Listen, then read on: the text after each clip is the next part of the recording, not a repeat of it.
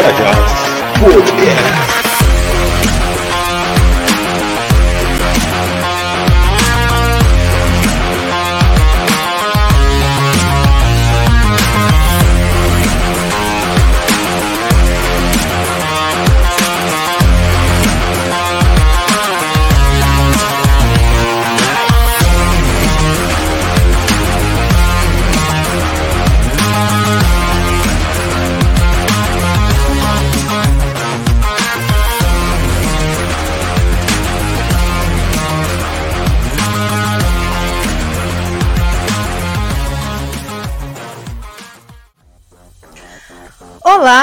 Sejam todos muito bem-vindos ao nosso 31º podcast aqui do Instituto Parajás. É um prazer poder estar aqui nesse momento, sendo a anfitriã né, desse episódio, juntamente com o professor pesquisador Renan Nureyev. Tudo bem, professor Renan?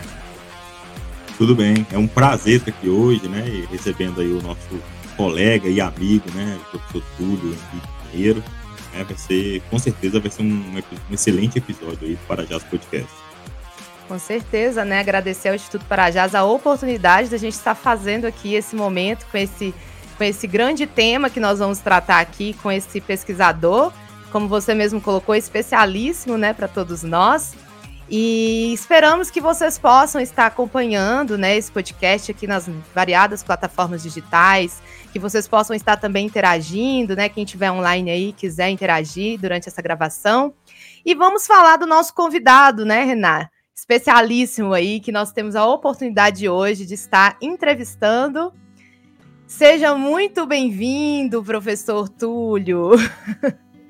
É, olá, olá, professora Daiane, professor Renan.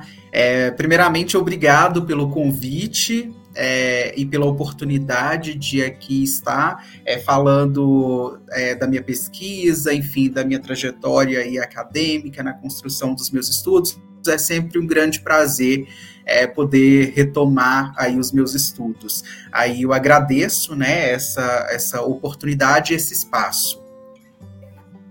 É um prazer te receber aqui hoje, tá?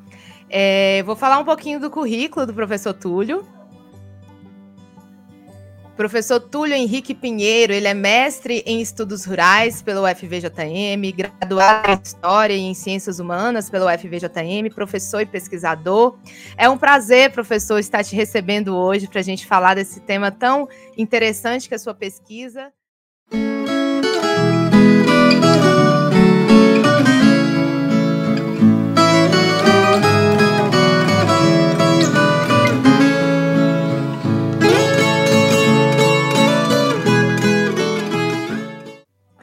Prazer é todo nosso te receber aqui. E, assim, para iniciar essa, esse podcast, é, Túlio, eu queria muito... Antes, antes Daiane, é, primeiramente, seja muito bem-vindo, né, Túlio? Mas é importante nós contextualizarmos. O professor Túlio, ele acabou de lançar um livro, né, que é fruto da dissertação de mestrado dele, né, Trabalhadores, Terra, Sindicato, Sindicalismo Rural em Diamantina, de 1970 a 1985, né? Um livro aí publicado pela editora Dialética e a gente tentou manter aqui é, o mesmo título praticamente, né? O nome do o título do podcast é Trabalhadores, Terra e Sindicato. Então a gente é, pensou nesse episódio, né, para a gente falar um pouco da pesquisa do professor Túlio, da sua trajetória acadêmica também. A gente vai comentar um pouco mais sobre isso aí ao longo do episódio, né? Mas só para contextualizar aqui, o professor Túlio acabou de lançar um livro aí, tá quentinho, saindo do forno, né? E a gente vai tentar bater um papo aí é, sobre isso aqui na sequência.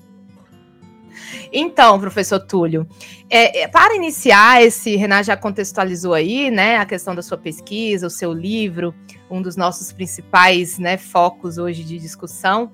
É, primeiramente, gostaria de te parabenizar, tá, pela rica pesquisa. É, com certeza, eu acredito que é um ganho para o município de Diamantina, assim, que tem um foco, né, específico. Assim, eu acho que a gente tem que agradecer esses estudos que trazem essas abordagens, né, em nível local, regional. E assim, eu queria iniciar conversando com você um pouquinho sobre algo que a gente sempre coloca na. É, a gente que é, como diz, né, pesquisador aí na universidade, quando a gente vai fazer qualquer pesquisa de trabalho científico, é uma das grandes questões que sempre nos colocam é a, a situação sobre o que te motiva, né, para fazer uma pesquisa. e costuma ser um, um, um ponto muito importante né, para desenvolvimento da pesquisa. Ter uma boa motivação. A gente ainda fica, mas por quê? O que, que, eu, por que, que eu quero falar sobre isso? Né? O que, que me motivou? Então, na dedicatória do seu livro, né, você dedica ali os seus pais, né, os seus pais a, obra.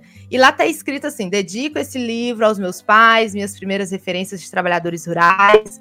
Lá no prefácio da professora Edneila, né, ela diz que você nasceu e cresceu ambientado em meio aos trabalhadores do espaço rural e também que você vivenciou as relações estabelecidas aí entre trabalhadores, né, e sindicato. É, e aí dá para notar bem essa questão que fica enfática aí a sua vivência, né, a sua é, relação aí com a questão dos trabalhadores e, e, e, do espaço rural, né? Diante de toda essa contextualização, eu queria muito que você falasse um pouco para a gente quais que foram as suas principais motivações de vida e acadêmica para fazer essa pesquisa e também nos explicar também sobre o que, que é sua pesquisa. Pode ficar à vontade, tá? Bom, obrigado novamente, né? É, e é, como eu disse, é sempre muito bom vir e falar do, do nosso trabalho. É, e ainda mais porque, é, como nós é, que estamos e vivenciamos esse mundo acadêmico, né, sabemos é, o quanto é um processo e uma, é, um processo dotado de complexidades e, enfim, é, então, é, é sempre muito bom para a gente é, receber aí um reconhecimento, enfim, de é, é, poder e também ter esse espaço para poder falar do, do, nosso trabalho, do nosso, do nossa pesquisa, né? É bom. E aí já respondendo à sua pergunta, é, a, a, um grande, é, uma grande motivação para o desenvolvimento dessa pesquisa é realmente a minha trajetória pessoal. É, como você disse aí, desde lá dos meus agradecimentos, eu menciono meu pai e minha mãe, né? É, ambos é, sindicalizados, é, embora né, o meu pai é, já veio a falecer, né, mas a minha mãe ainda é sindicalizada. É, meu pai é, esteve durante a vida toda dentro do Sindicato de Trabalhadores Rurais, a minha mãe também, e eu tive essa desde criança, né? Eu, eu, eu venho vivenciando o espaço espaço é, sindical, é, essa vida sindical aí dos meus pais e de outras pessoas ao meu redor. Eu é, venho do espaço rural, é, é, a comunidade de Pinheiro, que fica é, bem próximo aqui de Diamantina. É, então eu, eu, cresci na área rural e eu vivenciei esse, é, um espaço cujo a sindicalização era muito importante, cuja sindicalização era é, vista, ela era vista de uma forma muito terna, é, muito próxima. É, então, é, eu, eu pude acompanhar ao longo da. A, é, da minha vida, é, a, a relação trabalhador e sindicato. Bom, mas como que eu chego até a, o projeto que deu origem à, à minha pesquisa de mestrado, né? É, bom, lá na minha primeira graduação, que é em ciências, foi em ciências humanas, eu fui pesquisar a, a, já o trabalho, a história do trabalho, mas é voltado às mineradoras. É, bom, por que isso? Porque a Diamantina é, tem aí uma questão histórica muito presente, com relação ao garimpo. Uma coisa sempre me incomodou muito lá no início, que era, olha, peraí, nós não temos trabalhadores rurais na história, é, nós temos, na história de Diamantina, nós temos o garimpeiro. Nós não temos trabalhador rural, nós temos garimpeiro. Mas aí o que, que eu fiz? Eu fui é, primeiro para o mesmo caminho, para o mesmo barco, fui falar de garimpo. Só que é, inicialmente eu fui falar de garimpo nas minera dos trabalhadores que se empregaram em mineradoras internacionais. Por exemplo, é, é, dando aí ênfase ao trabalho da mineradora tijucana é, e aí eu, eu fui identificar esses trabalhadores, como era a, a rotina deles, a vida deles, né?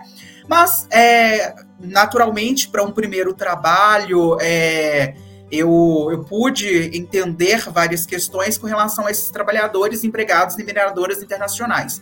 Porém, eu não estava 100% satisfeito, porque eu não queria exatamente falar de garimpeiro, eu queria falar de trabalhador rural. Então, eu queria entender o trabalho para além do garimpo. Porque se nós analisarmos a história que se constrói das áreas rurais de Diamantina hoje, ela é, ela foi construída à base de uma história do garimpo e do garimpeiro, tá? Né? Isso aí é, é, é uma, uma, construção histórica. Porém, é, o meu, é, o meu tempo de estudo é o século XX. Então eu, eu, quis entender essa construção no século XX e pensar, olha, mas Diamantina não tem só garimpeiro. Diamantina não tem e não teve só garimpeiro ao longo aí do século XX. Então aonde que está as outras atividades ocupacionais que não o garimpo? E aí, é, qual que foi o meu é, primeiro caminho? Olha, para entender é, o que tem além aí do garimpo, é, eu tenho que entender quem, quais são essas outras atividades. É, inicialmente, eu percebi que havia uma identificação do trabalhador rural de Diamantina como garimpeiro, até se ele realmente não fosse garimpeiro, até que se ele não, não trabalhasse, não, se o trabalho dele não passasse ali pela dimensão mineral, enfim. É, mas, se a gente analisar os jornais lá do século XX, se a gente analisar as outras fontes é, escritas, nós vamos verificar que se fazia muita menção a esse sujeito do campo como garimpeiro, independente de quem quer que seja. Inclusive, isso construía versos e prosas é, nos jornais, né? sobretudo Voz de Diamantina, então falava, olha, o garimpeiro, enfim e construíam programas de rádio, por exemplo, a Hora do Garimpeiro, é, outros tipos de produção, o comércio local também falava do garimpeiro, e aí eu identifiquei nesse primeiro ponto que uh, não importava se o sujeito do campo não trabalhasse no garimpo. É, embora, claro, é preciso destacar que o no, no campo é, era, era muito comum se encontrar pessoas em diversas atividades ocupacionais e o garimpo era, era sim, ainda uma atividade muito comum mas não era a única e muitas vezes não era a principal. É, o serviço mineral, muitas vezes, ele era, o, especialmente conhecido ali como faisqueira, era ele, ele ocorria em, em períodos muito específicos, às vezes, né?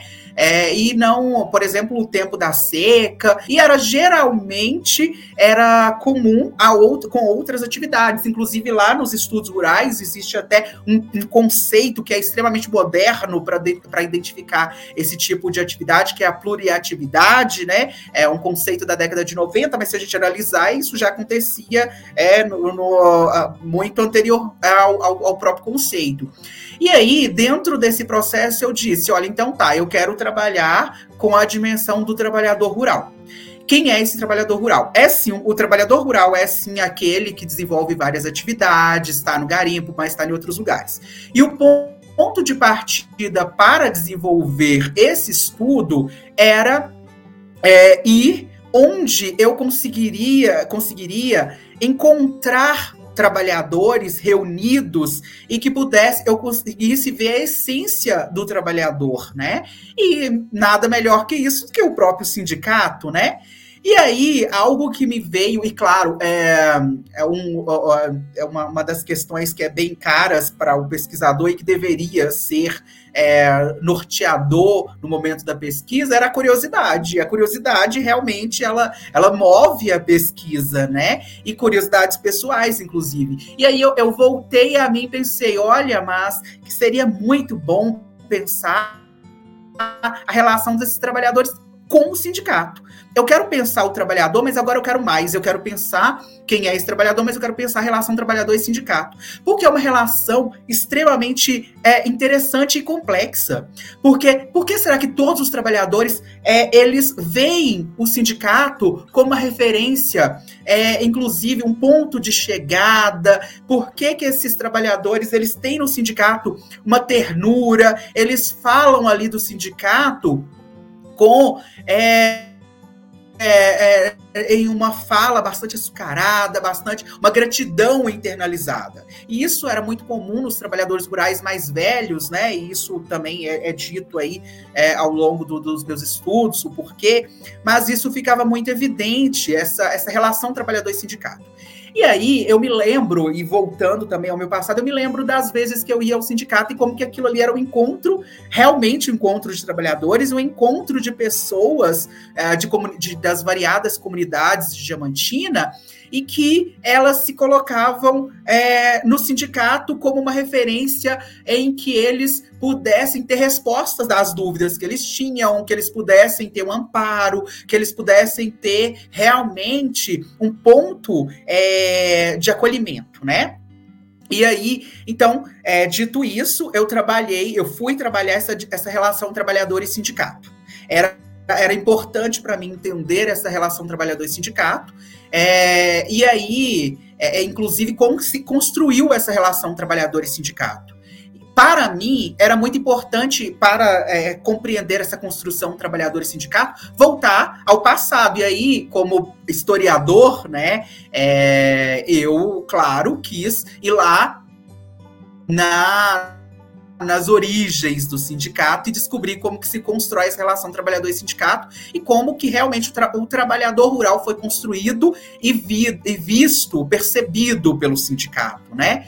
É, então eu fui lá é, entender a, a, a, né, a fundação do Sindicato dos Trabalhadores Rurais de Diamantina e a sua relação com o trabalho, com a terra, com os trabalhadores, enfim, fazendo aí essa essa, essa abordagem, essa análise, né? Esse estudo é, é dessa relação trabalhador e sindicato. É, e, e, como um ponto é, bem importante disso, eu tenho a minha família, a minha, a, os meus é, vizinhos, os meus conhecidos ali, e que ao longo de a minha vida toda eu estava sempre perguntando é, sobre essa relação com o sindicato e até mesmo a minha relação com o sindicato, né? Quando criança, os meus atendimentos médicos, odontológicos, era com o sindicato, então eu estava ali sempre e eu conseguia ver essa relação, mas aí eu queria explicar também como que essa relação foi construída, né? Como que ela, ela ela ocorreu em Diamantina, porque assim eu teria as respostas que eu, né, é, eu esperava encontrar, né? E, e, e, buscar nessas raízes poderia trazer aí é, realmente explicações é, desta relação trabalhador e sindicato, e mais, o, o mais importante inicialmente para mim era descobrir quem era esse trabalhador rural, né? E de fato, porque assim, eu estava vivendo no meio dos trabalhadores rurais, mas como eles não, não estavam é, na, na, história, digamos assim, né, de uma forma, entre muitas aspas, ele não estava ali sendo é, ganhando a história de forma geral, eu queria então entender quem era esse trabalhador rural e por que, né? Que ele, no, ele nos holofotes, ele, né, Túlio? É, ele ainda. Ah, não estava nos holofotes, né? É, não estava nos holofotes. Na verdade, ele não, eles não estavam em canto algum. É, é, se, isso, isso é muito interessante, isso é muito notável, porque é, se a gente pegar os jornais, e eu trabalhei muito com os jornais Voz de Diamantina, né? E aí, se vocês verem as notícias, começou a falar de trabalhador do campo lá na década, um pouco, né, na década de 70, mas esses trabalhadores do campo que foi falado na década de 70, na verdade, eles foram falados naquela coisa lá da construção do Vale da Miséria, enfim, né? Mas, é, claro, de uma forma um tanto quanto tendenciosa, enfim, mas não, não falava exatamente do trabalhador rural como ele era, os seus modos de vida, quem era ele, né? E, enfim, é, especialmente para o rural de Diamantina. Até se a gente é, for verificar, tem estudos, sim, para outras áreas rurais, mas para o rural diamantinense, os estudos eram limitados é, nessa perspectiva do campo, né? É, bom, eu acho que eu respondi essa primeira pergunta aí. Uh, me confirma, por favor, professora Daiane. Mas enquanto ela está tentando resolver ali, Túlio, eu vou te, te fazer mais uma pergunta antes da gente soltar algumas outras perguntas sobre a obra propriamente dita, né, que é o nosso tema aqui, mas eu gostaria que você comentasse eu gostaria que você comentasse um pouco sim, sim. É, sobre a relação entre história e estudos rurais, né? Porque a gente percebe que sua formação é história. Você fez ali a graduação em ciências humanas, fez a graduação em história, em vez de ir para o mestrado de história, sim. ou mesmo no mestrado de ciências humanas, eu não sei se você pensou nisso na época, mas aí você foi para o mestrado em estudos rurais, e logicamente você tem que adaptar seu objeto, né? Sua pesquisa a essa nova área, né? E eu queria saber como que é, como que é feita essa inter, interlocução entre a história e os estudos rurais, como que você conseguiu né, é, lidar com, com, duas áreas ali, numa mesma pesquisa. Se você puder explicar para a gente um pouco disso aí, seria bem interessante. Agora eu voltei, antes de você responder, Renan. Claro, ótima Agora você Não, voltou. só pra, antes de você responder essa Agora pergunta também, que é voltou. muito especial, muito importante, com certeza está muito bem respondida a sua motivação, e eu acho que ela é um dos principais é, é o que ela faz, é ela que faz esse trabalho ser tão rico e ao mesmo tempo de um grau de importância muito grande para o município de Diamantina. Inclusive, tem, queria dar um, um oi aí pro pessoal, ó, no, na gravação do podcast, o pessoal tá online aí, as nossas amigas e colegas Gleice, Nilma, né? Então, acredito que todo mundo que tem uma vivência com Diamantina, de alguma forma, sente e percebe o, o, grau de importância e de riqueza da sua pesquisa. Então, com uma boa motivação dessa, não tinha como dar um trabalho diferente do que deu, que com certeza é um grande acervo aí para a região, viu, Túlio? É, bom, então vou responder aí a pergunta do professor Renan, essa relação entre história e estudos rurais. Então, é, professor, é, essa relação, na verdade, ela inclusive está até um pouco, vamos dizer assim, legitimada, porque tem até um ramo da história é, que é a história agrária, né? É, Inclusive, a gente tem uma historiadora é, aí, é, um, um, grande, um grande nome aí, que é a Márcia Mota, é, e, e tem crescido esse campo da história agrária, né? E, e, e se, para mim, enquanto é graduado em História, eu, a minha intenção era realmente trabalhar no campo da história agrária, era fazer estudos é, dentro da, da questão rural, porque é isso. Primeira coisa, porque, como eu disse a vocês anteriormente, a minha trajetória rural, ela é, me cobrava um pouco de entender mais esse rural, né? De, de buscar é, é, trazer realmente esse rural para a história. Então, o, quando o mestrado, inclusive, estudos rurais, quando ele surge, eu acompanhei a, a, implementação desse mestrado aqui na UFVJM, né? Eu fui, salvo engano, da segunda ou da terceira turma do mestrado.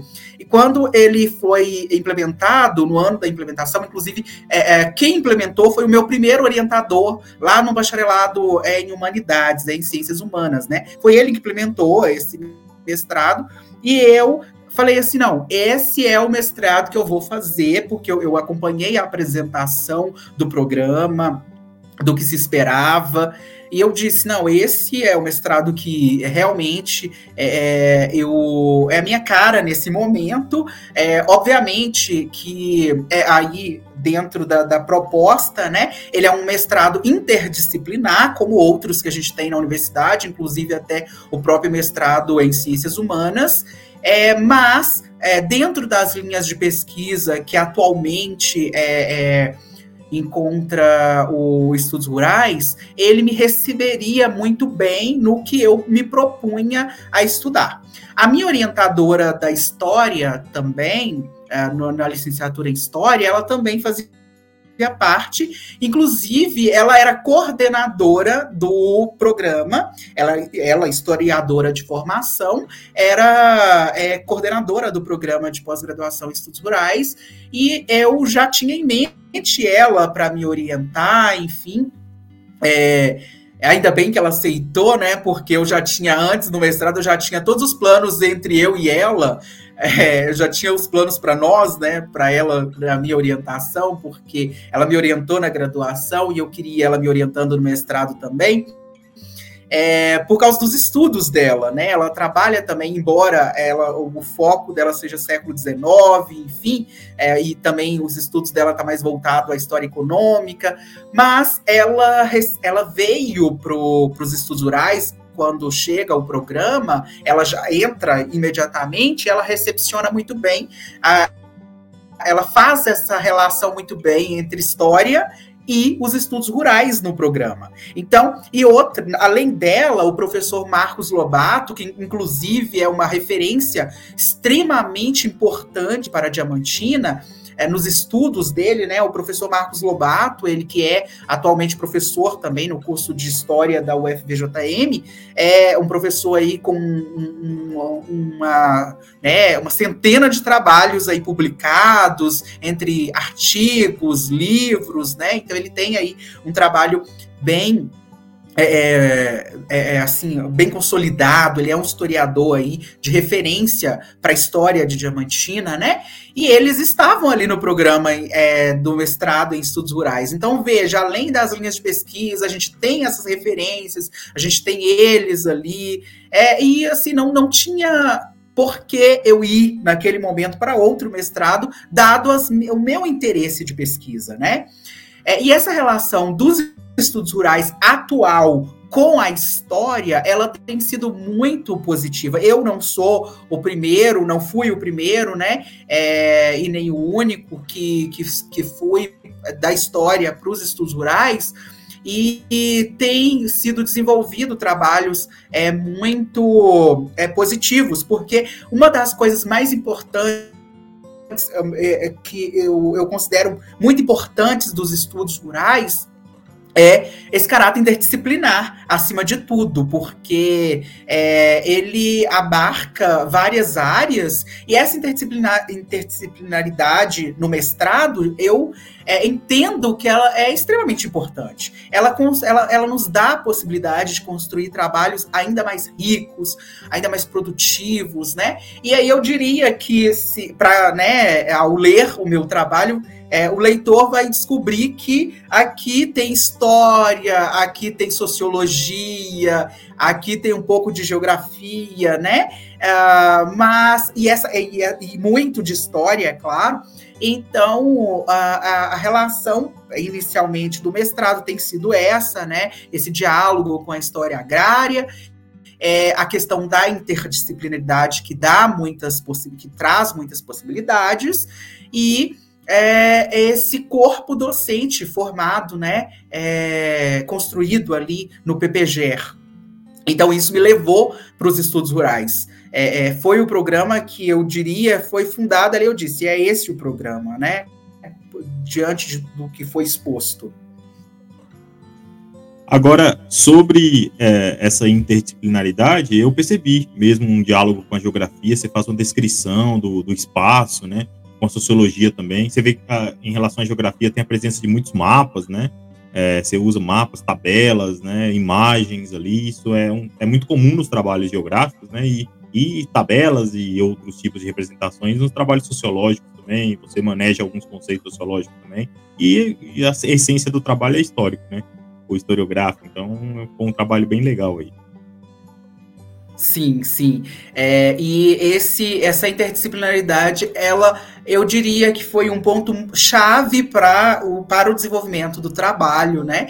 É que, inclusive, eu passei a gostar muito é, de sociologia, por exemplo, eu já gostava e, e eu venho é, do bacharelado em ciências humanas e nesse bacharelado, né, o bacharelado em humanidades, é, eu é, foquei bastante na sociologia, então tinha tido um contato já bem próximo e no mestrado é, eu, eu pude aproximar ainda mais, então fazer essa, essa conexão história e sociologia é, foi muito cara para mim, né? Foi muito bom, foi, foi assim, foi. É, eu diria é, que foi engrandecedor. E a geografia também. É, e aí, a, a, professora Daiane, que está conosco aqui agora, que é da geografia, né?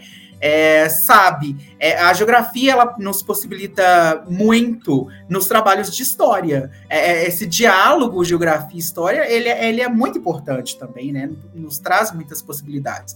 É, e aí isso, isso foi muito importante porque faz com que a gente saia dos nossos horizontes, nos nossos é, limites, né? E, vá, e, e observe outros, outros espaços é, outros diálogos, outros textos, né, outras leituras, até mesmo as referências bibliográficas que eu consultei, que eu pesquisei, que eu estudei ao longo é, do, do, do, processo, é, trouxe outras formas de ver o espaço, inclusive que é pró muito próprio da geografia, né? Uh, formas de ver o espaço. Já a sociologia me possibilitou formas de ver a sociedade, de analisar uh, propriamente dito as relações sociais, é, pessoais, culturais. É, e, e, outras áreas também que entraram nesse contexto, mas mais aí a geografia, a sociologia e a história, que eu considero a área base aí é, na, na pesquisa, né? É, exatamente, inclusive essa pergunta que Renate fez é interessante, porque o seu livro fica muito explícito essa, esse domínio, assim, no sentido de tentar colocar essa interdisciplinaridade, assim, fica, na verdade, explícita a interdisciplinaridade da pesquisa. É, como você colocou, né, da geografia, eu acabei me é, vivenciando um pouco disso agora com o desenvolvimento rural, porque a gente percebe esse diálogo, como que ele deixa tudo muito mais é, interessante, mais aprofundado, a perspectiva ali do sociólogo, a perspectiva do historiador, a perspectiva do geógrafo, tudo isso engrandece, né, a pesquisa. Então, assim, é, história e geografia andam juntas, a sociologia também está ali para poder dar aquele aquela interdisciplinaridade na pesquisa, então deixa muito mais rico. E o rural é essa área, né, Túlia? A área da interdisciplinaridade que todo mundo tem ali uma abordagem a respeito. Então, assim, tem todo um sentido essa sua relação aí que você colocou com a história, com a geografia. E eu queria aproveitar. Ô, Daiane, tá... eu lembrei da, da sua banca de qualificação. Tem uma das professoras que fizeram parte que brincou que ela não era pura mais, né? Porque ela é graduada ah, em geografia. Aí ela, como ela está num programa interdisciplinar, ela falou que fez várias outras leituras da sociologia, da história, que hoje ela não se considera geógrafa, né? Puramente mais, né? Ela fez essa brincadeira, Verdade. eu lembrei. Na, mi, na, minha banca de qualificação de tese, Túlio, a professora falou que ela já estava. Que é para me prestar atenção no que ela estava falando, mas que ela já estava contaminada. Usou esse termo, porque acaba que você já não enxerga mais na caixinha da área, né? Você consegue ter uma visão mais ampla e, e pensando, inclusive até as sugestões, às vezes você acaba dando a sugestão de um determinado conceito, uma determinada teoria ali que vai de uma outra área que pode encaixar na pesquisa. Então, acho isso, eu acho isso fantástico. Então, ver sua pesquisa, seu livro, é, é, bem visível que você já tem essa maturidade, né, essa, essa mente aí aberta em relação à interdisciplinaridade e acho que deixa muito mais rica a pesquisa, né? E aí, dentro disso, Renan colocou, assim, acho interessante a gente para inclusive situar agora dentro do que seria o seu livro, a sua pesquisa, né? É, seria interessante se você pudesse falar aqui para a gente no podcast qual foi o contexto histórico, né, em que são criados os sindicatos rurais, inclusive você colocou aí sobre, né, qual foi o contexto em âmbito nacional, né, que ele foi criado, e no caso específico dos sindicatos dos trabalhadores rurais de Diamantina, ele foi criado nesse mesmo contexto, né, no âmbito aí do, do contexto nacional, e aí você podia emendar já para poder para os nossos ouvintes, né, que estão aí conosco a qualquer tempo nesse momento acompanhando a gravação, mas vão estar nos ouvindo em vários turnos aí do dia. É, você podia explicar para a gente alguns conceitos importantes para o seu trabalho, que está ali visível, né?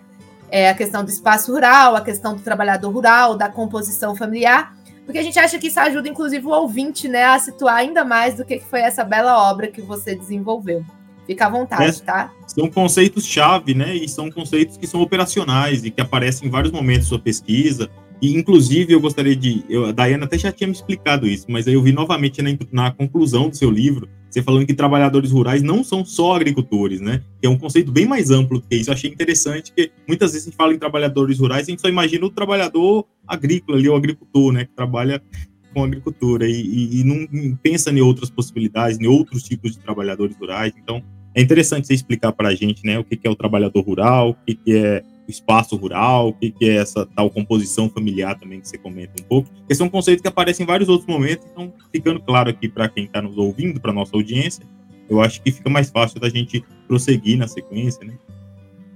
É, é, ótimo. Bom, aí a pergunta, é, aliás, né, temos aí mais, eu diria, algumas perguntas em uma, então eu vou, vou é, tomar a liberdade de fazer aqui, dividir a, as respostas. E aí eu vou responder a primeira parte e depois é, você, eu, eu falo aí da segunda parte sobre, especificamente, sobre os conceitos, é, mas eu vou é, começar aí falando sobre esse contexto da sindicalização de trabalhadores rurais no Brasil, em Diamantina, né?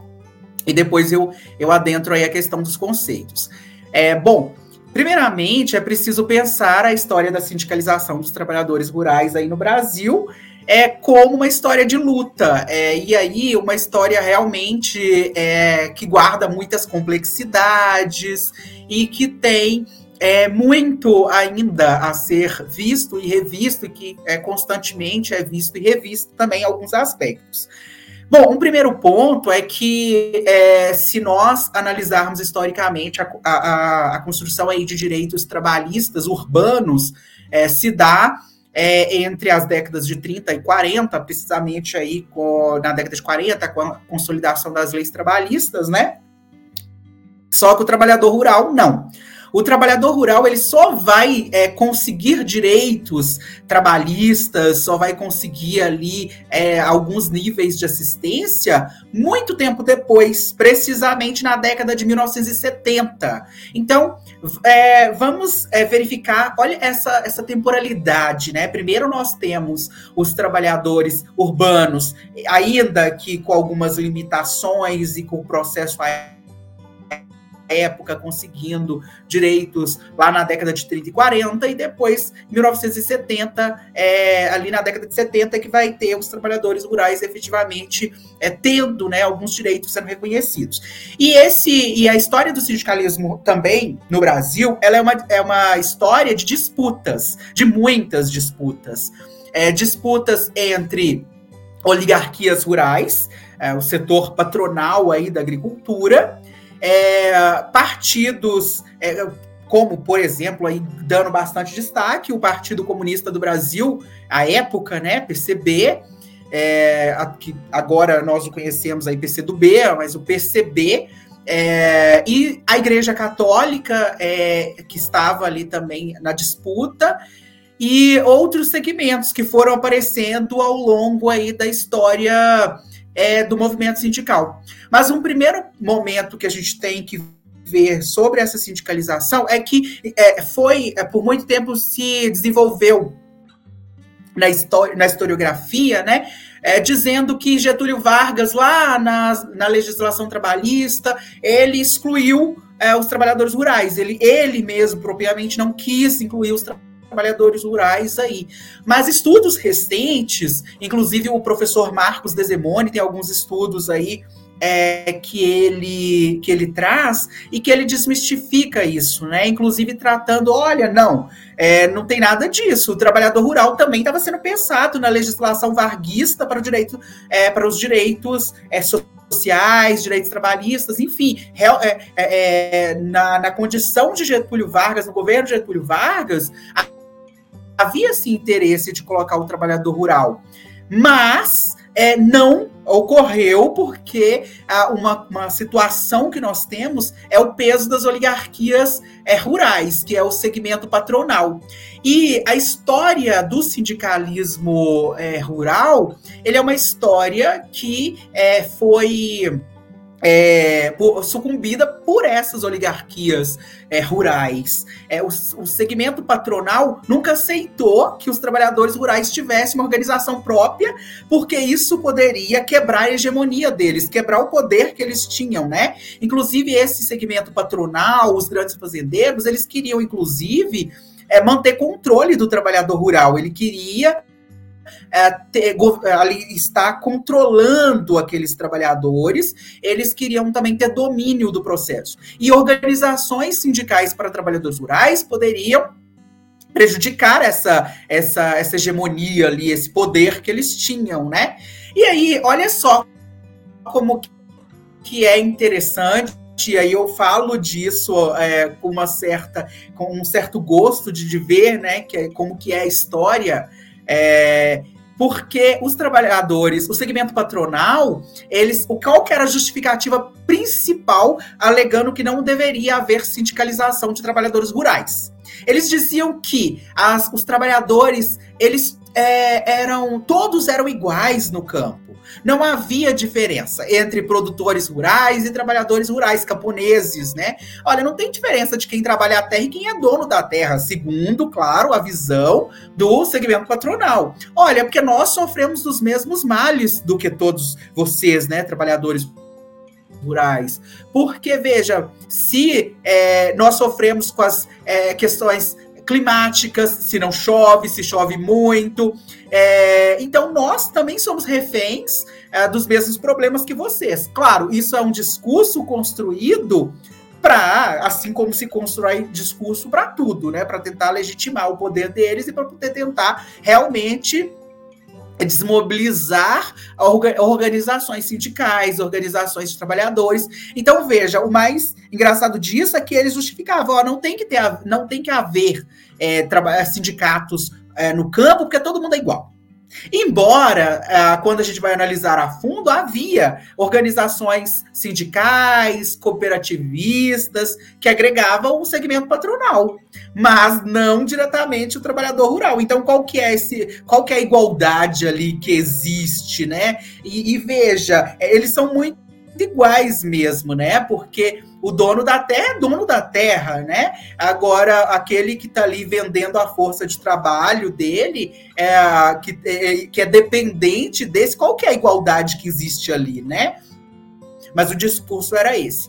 Houveram várias tentativas de criar sindicato para trabalhadores rurais, mas eles não eram reconhecidos porque essas oligarquias rurais que tinham, que teve, tinha muito poder no Brasil no século XX, né? Então, é óbvio, a gente tem aí a República do Café com Leite, mas é, ainda que essa república ela, ela é dissolvida em algum momento, mas o poder da oligarquia continuou por muito tempo. É verdade que o poder das oligarquias rurais ele é muito forte mesmo após a República do Café com Leite, né? Continua sendo muito forte, né?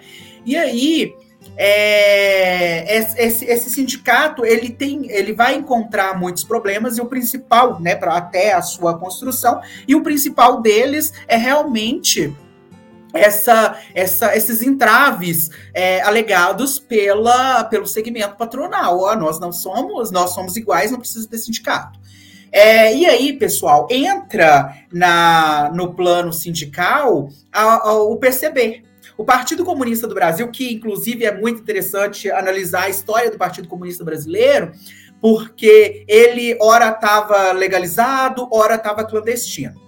E o Partido Comunista Brasileiro, o PCB, ele tinha interesses, né? Claro, e um interesse era estar na legitimidade e constar com eleitos é, do seu partido. E quando ele, ele entra em cena, ele, aliás, ele vai ter ali, entrar em cena no, na, na, década de 20 e tal, mas na década de 30, 40, ele está ativo em tentar organizar trabalhadores rurais frente a direitos trabalhistas. Qual que era a situação? Claro, ele, é, dentro do discurso construído por partidos políticos é, comuns em épocas históricas distintas, né, uh, era dizer o seguinte: olha, é, nós precisamos organizar os trabalhadores rurais frente aos seus direitos. Vocês merecem isso vocês precisam disso.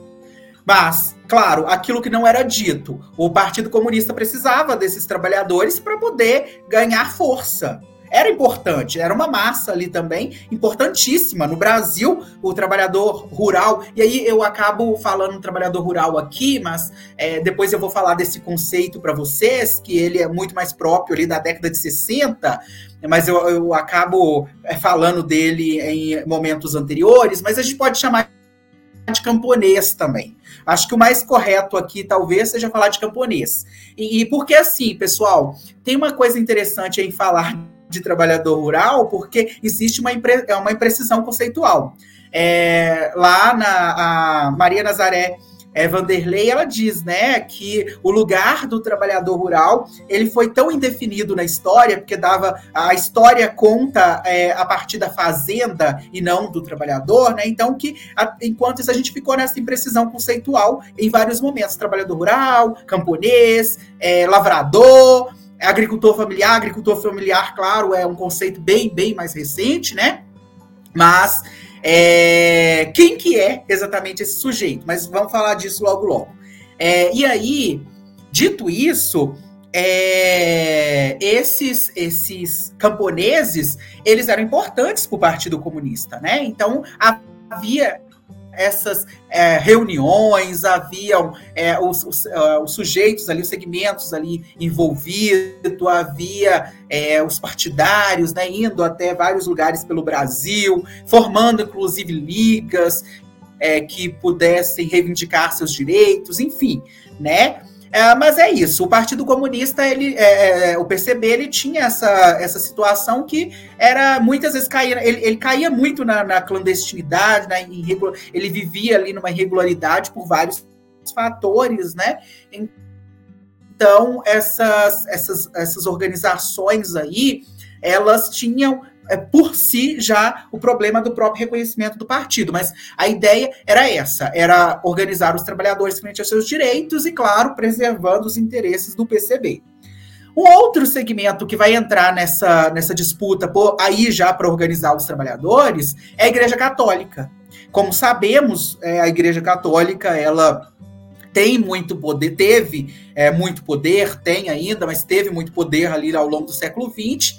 E no campo é um poder bem é, digno de nota também. E ela vai entrar na disputa de organizar trabalhadores, inclusive no princípio de conseguir direitos, é, porque é, é, é, primeiro ela quer afastar o perigo comunista. Uma das grandes justificativas é: olha, nós precisamos agora organizar esses trabalhadores para afastar o perigo do comunismo, representado pelo PCB.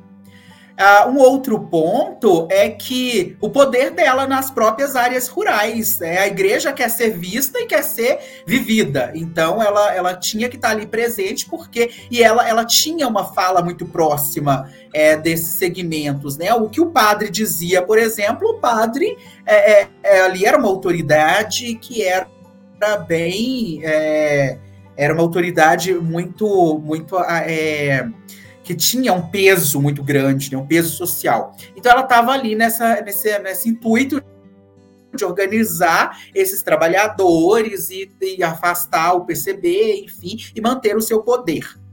É bom. E os próprios trabalhadores, porque a gente também não pode deixar de lado uh, e dizer que quem estava quem tava querendo organizar a sua igreja o PCB, porque a gente tem trabalhador também. É, e esses trabalhadores, é, influenciados é, de várias formas, por várias frentes, eles também estavam ali querendo realmente, olha, nós queremos nossos direitos, é, vivenciamos isso, e claro, é com esses é, discursos chegando até eles, eles foram é, espalhando, então foi a, realmente construindo o movimento sindical. É o movimento de organização sindical, né? Mas o sindicato mesmo, propriamente dito, ele não foi construído ali é, nas, nas primeiras décadas do século XX. E aí, é, dessa construção aí vem, é, de, vai, vai chegando a década de 50 e nós temos pelo Brasil movimentos camponeses fortes, por exemplo, as ligas camponesas do Nordeste, né, liderada por Francisco Julião, que são muito importantes, né, se a gente for verificar. Outras ligas isoladas, inclusive Minas Gerais tinha ligas camponesas isoladas. Então nós tínhamos sim uma organização camponesa frente a seus direitos, né? Mas quando tudo parecia, parecia que chegaria, então, a, um, a conquista do direito, dos direitos trabalhistas, inclusive com a, a, aí a subida do PTB, o Partido Trabalhista Brasileiro, né, na cena política, e aí é um, um partido é, que ele, ele vai trazer características de, é, de aproximar os trabalhadores, então de trazer esses direitos, e é, é, vendo essas, essas reivindicações, constrói-se o, o, em 1963 é, o, o, efetivamente, né, o Estatuto do Trabalhador Rural, vai verificar é, é, o Estatuto da Terra que vem depois posteriormente com a ditadura, enfim, mas está havendo alguns é, algumas transformações nesse no campo. Principalmente em 1963, a gente vem o Estatuto do Trabalhador Rural, que vai trazendo é, o ETR, né? O ETR, que vai trazendo, vai garantindo direitos do trabalhador rural. Mas quando a gente tinha um cenário favorável, inclusive com a sindicalização já é, é instaurada, né? É, vem a ditadura militar de 64. Inclusive, a ditadura militar, ela é tem entre seus efeitos essa questão da conquista de direitos trabalhistas à população do campo, entre outras coisas. Mas é, se estava pensando, olha, tá ali uma bagunça, se tá. Mas enfim. Ah, com a, a, ditadura militar, muita, aí já muita coisa cai por terra, porque é, a estrutura que estava, inclusive do sindicalismo rural, a estrutura que estava posta, ela vai ser desmantelada em função é, da, do controle da ditadura, do controle aí do Estado, aí já vira, já vem a questão corporativista, né? Por é, é, um momento, esses sindicatos, então, eles é, sofrem é, com o, o, toda essa, essa, trajetória que estava ali, se desenvolveram frente realmente à conquista de direitos, elas, eles caem por terra, né? Os trabalhadores perdem é, com, com, a, com essa ditadura, com a ditadura, né?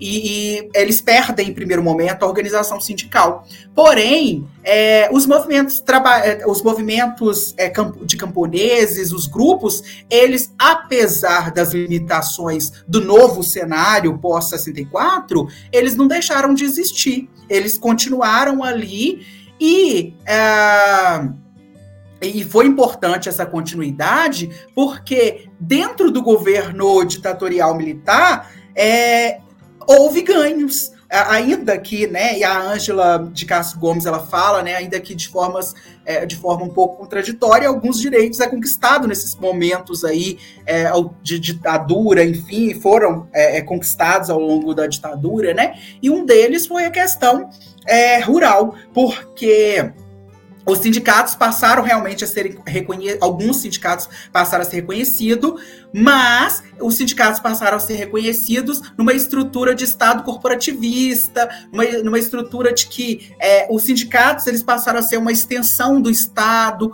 E aí, 19, precisamente em 1971, veio o Pro Rural, é, que é o programa de assistência ao trabalhador rural, é, que inclusive é, o Pro Rural ele é uma readaptação do Fundo Rural, que veio com o Estatuto do Trabalhador Rural de 1963, depois o Estatuto da Terra também é, né, é, vai, vai contemplar de algum modo, mas é, ele tem ali é, em 1971 com o Pro Rural ele tem a, o, a conquista realmente de direitos, alguns direitos, né, para a população rural, e um desses direitos, é, e uns de, entre esses direitos, tem a aposentadoria do trabalhador rural, é, contra, a afirmação de contratos de trabalho, mas isso traz uma situação para os sindicatos à época, que inclusive é uma das características desse sindicato de Diamantina também, né?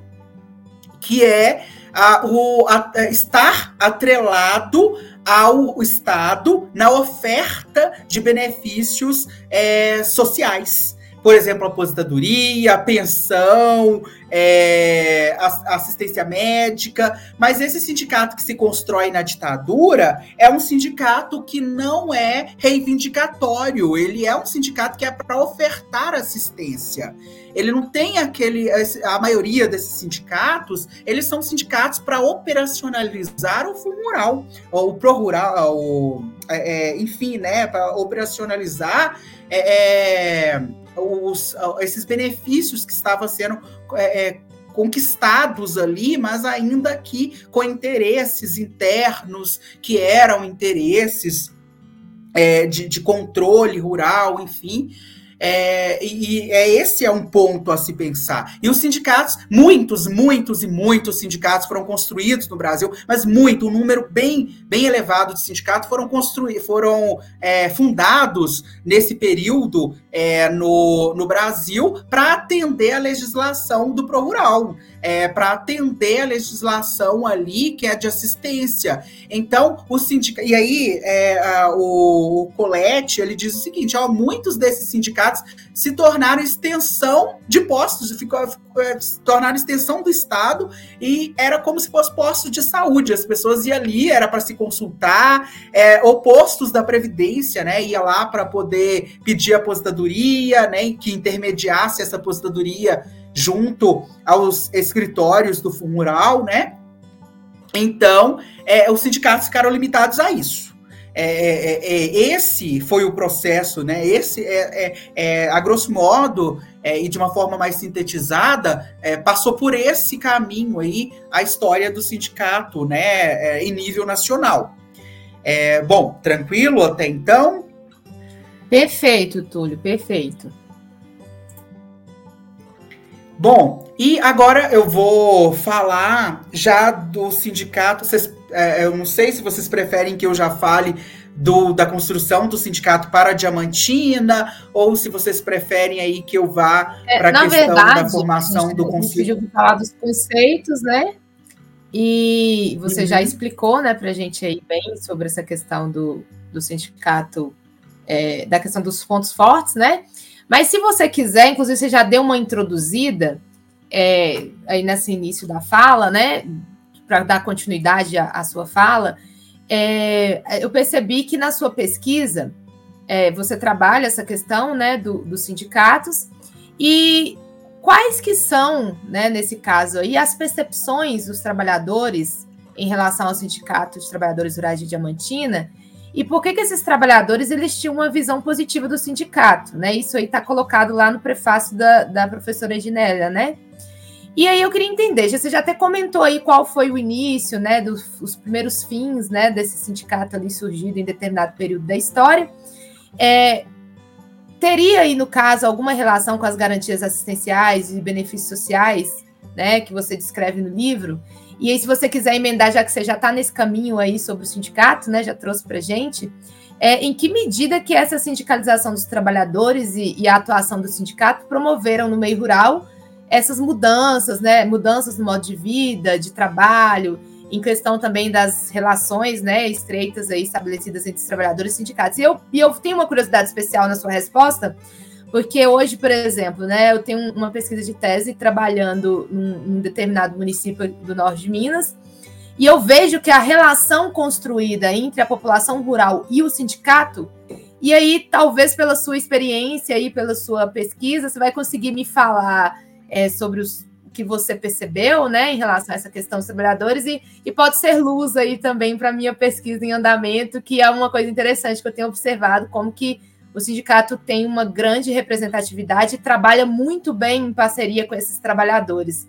Então, eu estou em fase de análise disso também. Então, você pode ficar à vontade para poder é, considerar os conceitos e também, se preciso, emendar aí com essa questão também dos sindicatos, tá bom? Ótimo. Bom, é, então, antes é preciso pensar que o, a sindicalização de trabalhadores rurais em Diamantina ela foi bem diferente do, se a gente verificar em nível nacional. É bom, por que, que foi diferente? Primeiramente, porque uh, em nível nacional nós temos uma sindicalização que foi construída em, com uma forte oposição do segmento patronal. Então, nós temos é, os trabalhadores, os camponeses é, que, reivindicando seus direitos, e nós temos, de outro lado, o segmento patronal indo contra, fazendo, inclusive, barreiras é, em relação aos direitos dos trabalhadores, é, não aceitando ali. É, já para Diamantina, isso é muito diferente. Diamantina, quem uh, esteve à frente para fundar o Sindicato de Trabalhadores foi o segmento patronal. Então veja como é diferente, né? Como que isso se deu de forma extremamente diferente para Diamantina. Em primeiro ponto, porque nós temos a década de 70, é, os, os, famo, os famosos pau de arara, né, que estava buscando gente aqui de, é, do Vale de Jequitinhonha, levando para as fazendas de café de São Paulo, outras fazendas em outros lugares é, no Brasil. Então estava saindo muito trabalhador rural, e inclusive o êxodo rural, que né, se verifica no país todo, é, especialmente aí na segunda metade do século XX, é, mas é, nós estamos verificando que está saindo muita, muito trabalhador é, do campo em direção às cidades, e essa, e essa, essa migração desses trabalhadores, essa saída desses trabalhadores, eles, elas afetam os produtores rurais em muitos sentidos. Então havia um discurso de sendo desenvolvido junto dos produtores rurais que era, olha, nós temos que ver simplificar isso, porque está saindo muito trabalhador rural, tá, né? Tá saindo muita gente aqui da, da, das áreas rurais, tá saindo muito camponês, tá saindo muita gente aí dessas áreas rurais, e aí isso pode ser um problema é, para a gente, porque cadê a mão de obra? E além disso, não é só mão de obra, mas porque esse trabalhador rural ele também tem suas pro, sua produção, que inclusive comercializada, é, que tinha um impacto, né? Então era necessário, eles eram necessários. Mas tinham muitos saindo porque estavam em busca de trabalho formal, contratos de trabalho, é, direitos, enfim. E isso é, é inclusive acesso à saúde. É, isso, inclusive, era uma demanda muito importante é, desses trabalhadores. E aí, a, a, o, o primeiro que é fundado é o Sindicato de Produtores Rurais o Sindicato Rural de Diamantina, né? Hoje o SRD, o Sindicato Rural de Diamantina, que há uma peculiaridade, algo que é bem interessante, quem puder e quem estiver passando por Diamantina e passar ali pela, pela rua onde hoje se localiza o Sindicato de Trabalhadores Rurais, vai perceber que atrás do Sindicato de Trabalhadores Rurais fica o Sindicato de Produtores Rurais. E a explicação disso, que é muito interessante, que para mim, quando eu comecei os estudos, era muito importante saber por que daquilo, né? Olha, aqui, aqui já tem algo muito estranho a ser, ser analisado. Por que, que eles estão tão próximos um do, um do outro, né? E aí eu fui verificar que é, esse sindicato, é, ele lá no, no, começo, o sindicato rural, formado aí por nomes bem conhecidos da cidade, né? O é, João Antunes de Oliveira, que inclusive né, foi médico, foi é, professor, foi é, é, prefeito de Diamantina, né?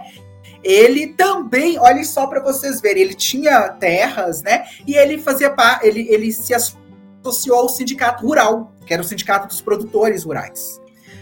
Aí o sindicato dos produtores rurais, formado, formado aí por empresários de Diamantina, digamos aí, pessoas do comércio de Diamantina, é, políticos, contador, que é, por exemplo, o caso de Antônio Dias Neves, que era contador é, e depois é, é, se tornou presidente do sindicato, inclusive dos trabalhadores rurais, né? Eles estavam em reuniões, eles estavam se preocupando bastante com a saída desses é, sujeitos do campo, com esses camponeses.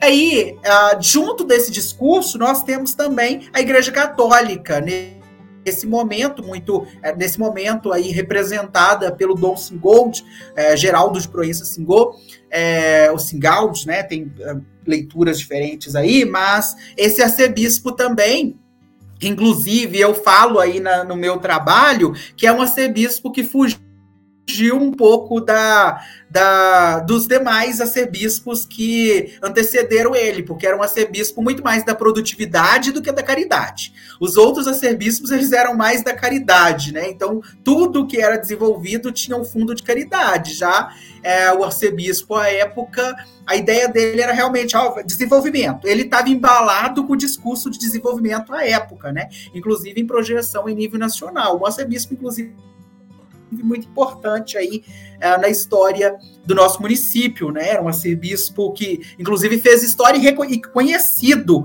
nacionalmente e internacionalmente é, por sua postura anticomunista, enfim.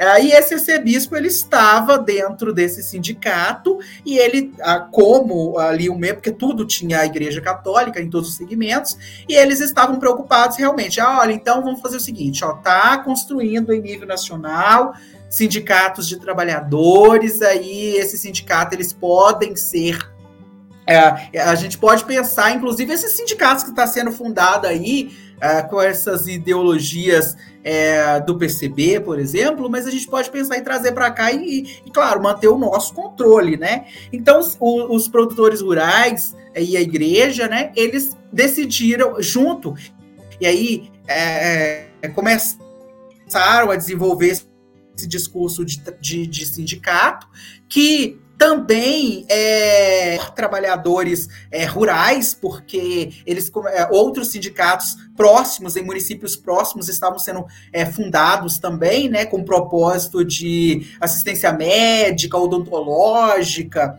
E aí esses é, esses é, trabalhadores também já tinham conhecimento da existência de sindicatos e eles queriam, né? Tinha em mente isso. E aí com, junta o interesse da igreja, junta o interesse da, é, do segmento patronal e dos trabalhadores rurais, e que dirige a um só ponto. A Igreja Católica ela tinha, além dos interesses já descrito, é, que era é, conter os, o perigo comunista, a ideologia comunista, ela tinha um outro, um outro pensamento também, que era. Não, aliás, ela cumpria a, orientações é, católicas, inclusive algumas encíclicas papais, entre elas a Rerum Novarum, né? É, que era uma encíclica católica aí que, que previa a organização de trabalhadores, mas essas organizações ali é, na paz, evitando qualquer conflito, que inclusive vai pensar as organizações operárias, né, as greves, enfim, vai pensar isso é, em vários é, locais, em vários países, e aí a igreja ela tinha como atribuição organizar, mas organizar ali na paz, na harmonia, uh, sem conflito, na ideologia católica, enfim.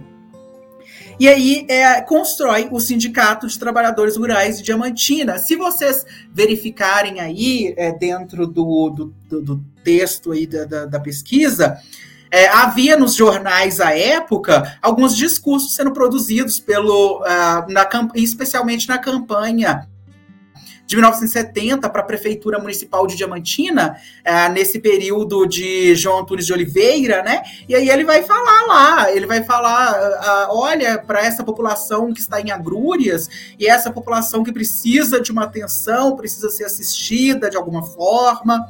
Então, essa população que precisa né, ser assistida de alguma forma, um eh, né, ele não fala abertamente em sindicato, mas fica muito subentendido. E, e, aí, gente, eu, como eu trabalhei também com algumas fontes oral, uh, fontes orais, né?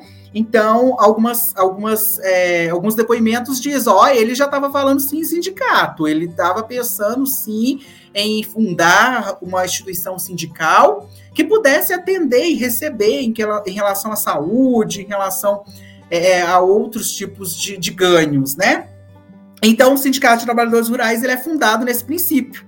E como ele é fundado para ou é, pelos é, é, produtores rurais, ele é gerido Sindicato de Trabalhadores Rurais no mesmo espaço que o Sindicato de Produtores Rurais. Então, é muito comum nos documentos a gente ver a assinatura tanto do Sindicato dos Trabalhadores, do presidente do Sindicato dos Trabalhadores, como do Sindicato dos Produtores Rurais, numa mes no mesmo ofício, numa mesma solicitação. E o que é extremamente diferente, né, analisando aí em nível nacional. É, e aí, esse sindicato, ele, quando ele vai ser fundado, efetivamente, aí já vem. Uh, nesse processo já vem também o pró-rural. E aí o sindicato ele vai se associar naturalmente, ao, né, vai estar associado aí ao, aos, aos preceitos do pró-rural, legitimando inclusive o pró-rural. E é, tudo que é construído né, no Sindicato de Trabalhadores Rurais desde a sua fundação era para atender esse trabalhador. Então construía vários discursos de que, olha, é para ajudar, é, é para trazer você aqui os seus direitos, os seus benefícios. Então, E, e aí as, nós tivemos os primeiros aposentados, as, o primeiro acesso a médicos, né?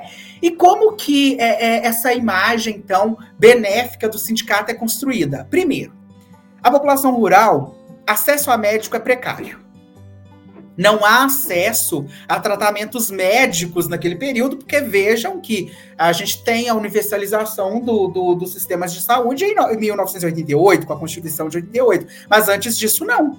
Antes disso, a gente tem, é, nós temos aí, antes disso, a, saúde que é paga. Então, se a gente for verificar é, historicamente para Diamantina, nós temos uh, trabalhadores rurais que é, precisavam pagar para tratamento de saúde, muitos, de, muitos deles tinham que vender cabeças de gado, né? Gente, lá na, nos depoimentos eu ouvi, olha, meu pai caiu na enfermidade, tivemos que vender o gado todo para cuidar da saúde dele. Tivemos que vender todo o nosso gado, porque só assim, para pagar, porque uh, o tratamento de saúde ali necessitava desse pagamento.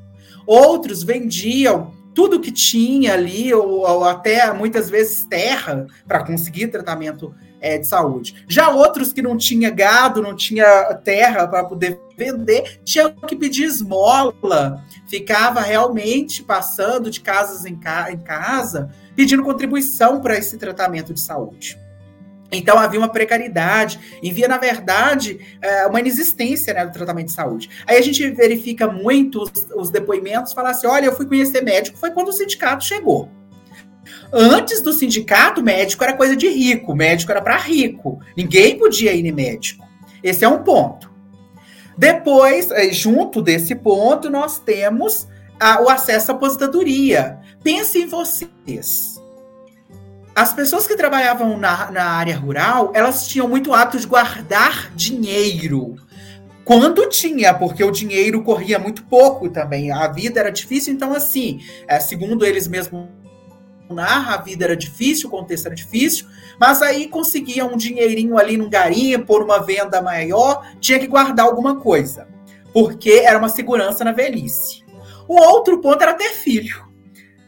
e isso parece engraçado a primeiro ponto, mas ter filho era uma forma de ter segurança no futuro, porque as pessoas envelhecem. E quando eles envelheciam, para poder ter alguém que cuidasse deles, porque, né, o que, que eu vou fazer quando eu não puder mais trabalhar? Eu não vou ter dinheiro, né? Como que eu vou me sustentar quando eu não puder mais trabalhar?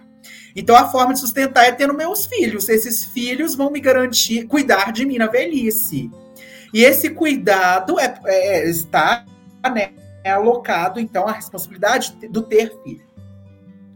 E aí, uma, o que acontece, aconteceu é que veio as aposentadorias. E aí é muito comum a gente verificar as narrativas da, da, dessas aposentadorias. Olha, essas aposentadorias salvou a nossa vida, porque uh, a gente, olha só, é um dinheiro que veio pra gente que está que nos salvou, porque era um período que a gente já. Era um momento que a gente já não estava mais conseguindo trabalhar. É um dinheiro que chegou pra gente que mudou a nossa vida, que, que assim, é um dinheiro seguro, que todo mês eu sei que eu vou ter ele. É um dinheiro que é certo. Então, a, e aí, o que, que acontece? O sindicato, quando ele chega, ele vai usar disso para se popularizar, é óbvio, né? Inclusive, é uma estratégia. E aí ele vai falar assim: olha, vem para o sindicato, porque você se associando ao sindicato, você vai se aposentar. Bom, a verdade é que, desde aquele período, o sujeito não precisava entrar no sindicato para conseguir sua aposentadoria, porque tinha ali os, os escritórios do Fundo Rural. Então ele poderia procurar o escritório rural e, e, conseguir essa, essa, essa aposentadoria. Porém, ele tinha que provar que ele era trabalhador rural.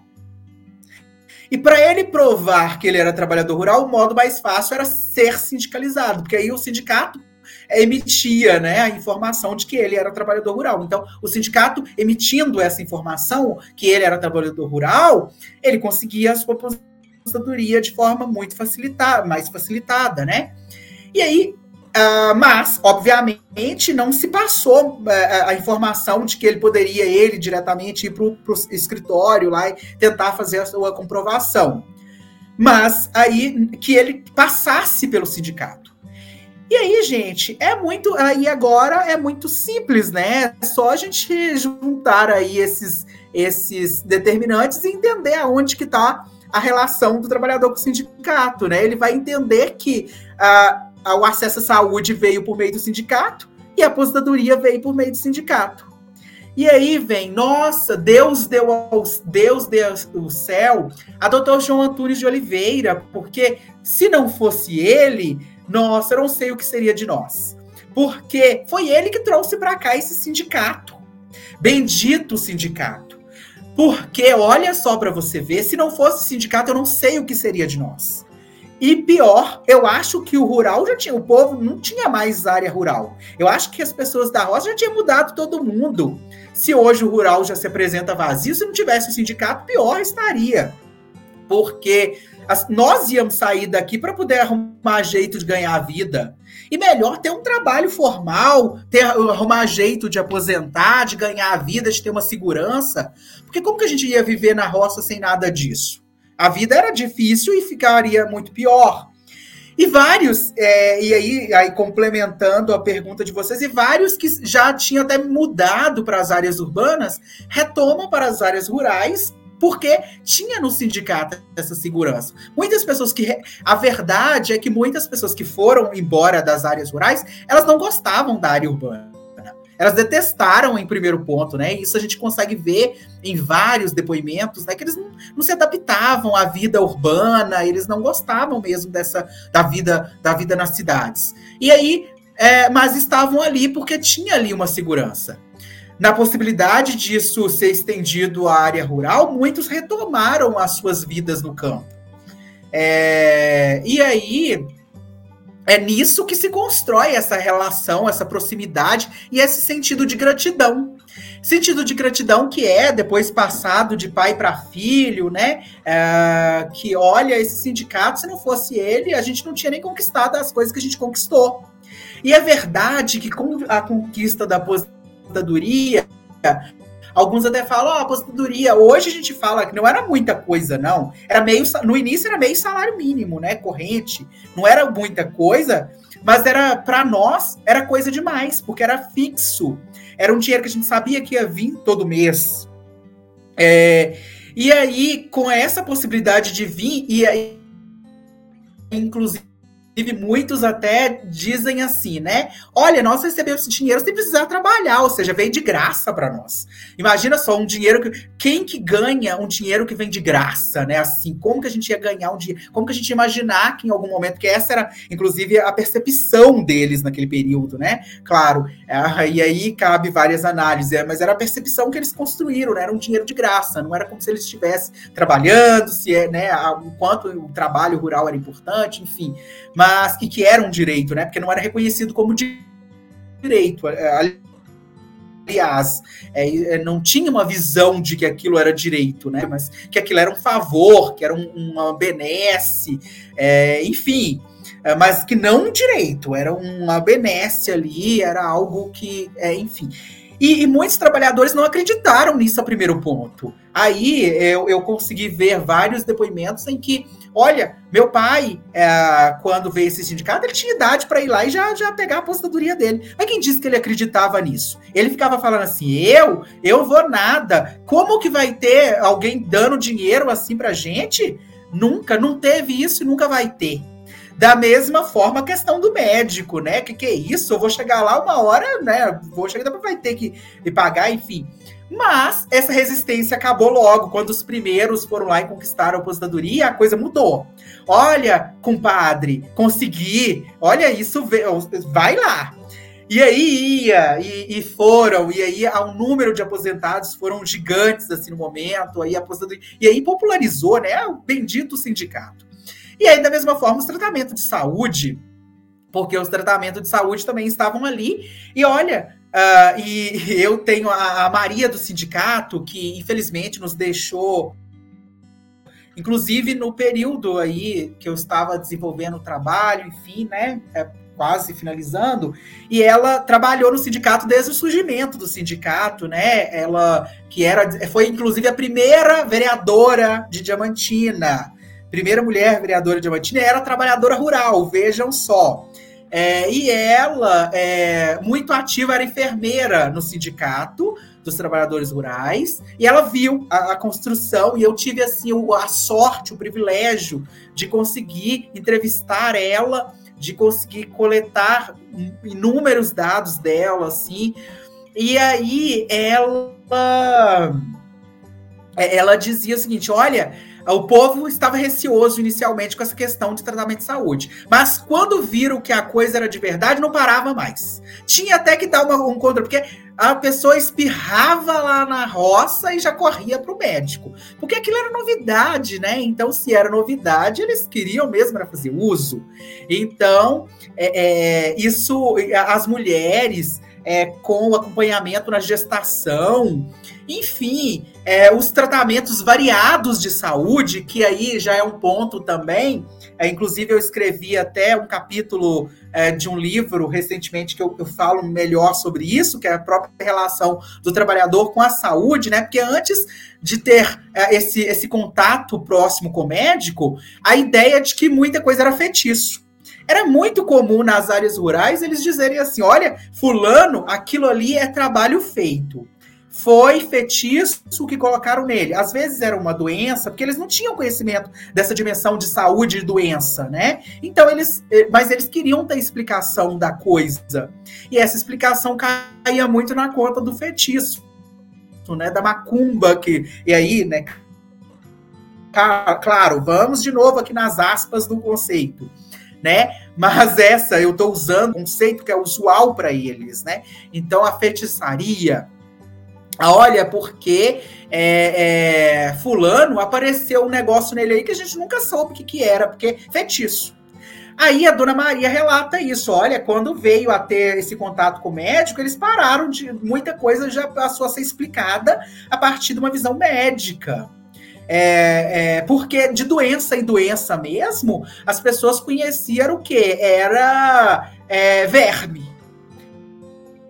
Verme, sim, porque tinha os sinais de verme, o tratamento ali caseiro, o verme, e que inclusive era uma, muito comum, extremamente comum, mas o verme era muito conhecido. Tinha outras doenças também que eram conhecidas, mas ah, muitas delas não era vista ali como doença, não era vista como uma questão por, por um ângulo fisiológico, mas sim é, é, da, do feitiço, né?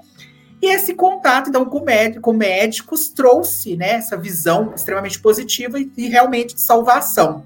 Um outro ponto também é a questão do acesso a advogados. Ah, e aí, o, o, acesso ao advogado ele foi muito importante para essa população, porque é, muitas pessoas estavam ali sofrendo ameaças com relação às terras, perdas de terras, e o sindicato conseguiu resolver esses problemas, chegou e conseguiu resolver. E aí eu analisei alguns casos desses de, de questões de terra, né? Que eram é, é, situações em que o, o, o marido, a, a, esposa ficou viúva, e como nós, e aí já entra uma, uma outra questão, né? E como as mulheres viúvas, elas não eram muito respeitadas a depender da situação, a ponto de ser considerada chefe de família, enfim. Então havia muitos, é, em muitos casos, essas mulheres, essas viúvas, que ficavam sendo ameaçadas e, pra, em risco de perder as suas terras, né? E aí, com esses riscos de perder as terras, o sindicato estava ali presente para garantir o direito delas. Né? Tinha um advogado que acompanhava isso. É, e, e, além disso, as pensões que chegaram também, né? E esses advogados faziam a intermediação desse processo, né? É, e aí, isso tudo aproxima. Um outro ponto que vai aproximar esse sindicato e vai esse, esse sindicato desse, com esses trabalhadores vai ser a, é, é a, a, a educação porque o Sindicato de Trabalhadores Rurais de Diamantina abriu várias escolas rurais, mas abriu muitas escolas rurais, porque eles entendiam que era importante né, o acesso à educação, enfim, contratavam professoras é, abriam parcerias com a prefeitura municipal e fundaram várias escolas e, e, e, e colocavam isso como uma questão importante. E eles também fizeram associação à Bolsa PEB, que era os estudantes tinham direito, né, uma bolsa ali de estudos, é, até mesmo para é, concluir o, o, ensino ginasial, né? É, e, e, entre outras coisas que vão surgir em relação à educação, o Mobral, o sindicato, ele, ele colaborava com o Mobral, né? É, que a época tinha aí, que era uma, uma, uma espécie de, de, de, é, de ensino, de, de alfabetização, enfim, e aí a, a, ele atuava nessa área também. Ou seja, o sindicato ele, ele circulava o trabalhador, ele conseguia contemplar vários, várias questões da vida dele. Os contratos de trabalho também, né? Ele conseguia arrumar emprego para trabalhador rural e emprego formal. É, isso é um ponto aí e que traz, né? Eu acho que isso é inevitável agora a gente pensar que não seria construída uma, uma visão é, terna desse sindicato para esse trabalhador, né? E é, é, essa visão terna, ela, é, ela é construída com base nisso, nessa história, né? É, bom, e aí eu vou brevemente falar um pouco assim também, que eu acho que é, é, muito relevante pensar, que é, o trabalhador rural de Diamantina, ele nasceu com o Sindicato dos Trabalhadores Rurais de Diamantina. Por que, que eu digo isso? Porque antes do sindicato, falava-se lavrador, falava-se garimpeiro, falava-se é, outros, outros vários é, conceitos aí, mas não se falava trabalhador rural. Uh, aí veio o sindicato. E aí as pessoas tinham que ser chamadas de trabalhador rural, porque senão não se contemplava na legislação do pró-rural e não tinha direito a nada para ser, ser sindicalizado, tinha que ser, ó, se é sindicalizado no Sindicato de Trabalhadores Rurais, é garimpeiro de jeito nenhum. Então agora, olha só que interessante, o sindicato não proíbe, não se pode mais chamar ninguém de garimpeiro. De jeito nenhum. A partir de agora, quem é garimpeiro, que esconda que é garimpeiro, porque agora é trabalhador rural. Se você declarar que é garimpeiro, você não tem direito a, a, a aposentar, não. Nem ficar no sindicato não tem direito a nada no sindicato, porque o sindicato é para trabalhador rural. E aí é engraçado que quando eles iam nas áreas rurais sindicalizar essas pessoas, eles, é, os trabalhadores que estavam lá esperando, às vezes eles faziam uma faisqueira ali no fundo de casa, mas garimpo não era a atividade principal deles. O que, que eles faziam? Pegavam o material que eles usavam ali para fazer a faisqueira, saía correndo e escondia no mato só ia lá buscar depois que o povo do sindicato ia embora. Porque eles falam, oh, se o povo do sindicato vê essas ferramentas aí, vai falar que a gente é garimpeiro. E aí a gente perde lá o direito a ser sindicalizado.